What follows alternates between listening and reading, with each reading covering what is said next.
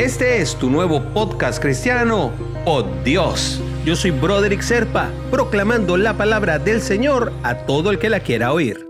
El devocional del día de hoy nos lleva hasta la segunda carta de Corintios, escrita por Pablo, capítulo 7, versículos 6 y 7. Pero Dios, que consuela a los abatidos, nos consoló con la llegada de Tito, y no solo con su llegada, sino también con el consuelo que él había recibido de ustedes.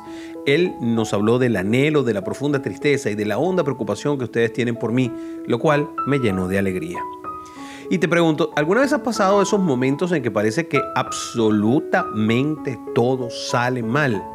Eso cuando te llueven problemas por todos lados y hay olas que te vienen de un lado y del otro y todas te intentan robar la paz, la alegría. Y cuando por fin piensas que vas a respirar tranquilo, entonces surge otro problema, más malas noticias, más problemas de dinero, más decepciones con las personas. Es más, es probable que ahora mismo estés pasando por un momento así. Pero ten fe, ¿eh? te lo digo.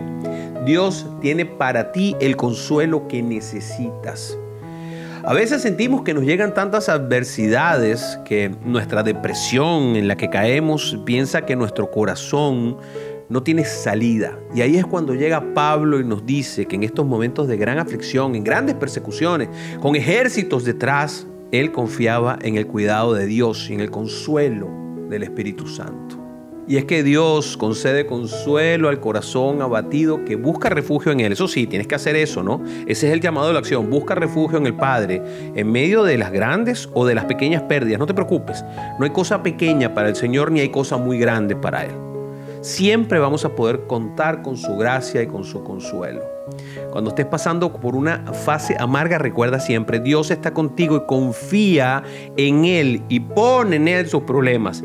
Deshazte de ellos, dáselos al Padre, que el Padre se encarga. Mira, no hay nadie que no haya pasado por momentos de crisis y de aflicción. La única diferencia es que quien tiene a Cristo en su corazón no está solo para pasarlas. Recuerda que solamente es una fase y como buena fase pasa, tanto las malas como las buenas. ¿eh? Y te invito a orar, mi hermanito, mi hermanita. Padre, he enfrentado tantas situaciones difíciles, tantas tormentas, una tras de otra, en algunos momentos, y siempre te he pedido tu ayuda y sigo pidiéndote tu ayuda, pero también te agradezco, Padre, porque nunca me has dejado solo. No me dejes mirar atrás, Padre. Ayúdame a continuar firme en tu presencia. No dejes que lleguen los fantasmas de la decepción y la tristeza, Padre. Consuela mi corazón.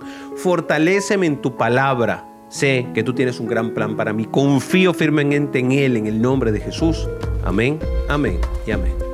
Si quieres recibir por Dios directamente en tu WhatsApp, simplemente comunícate por esa misma vía, por WhatsApp, al 904-274-3131. Te lo enviaré todos los días.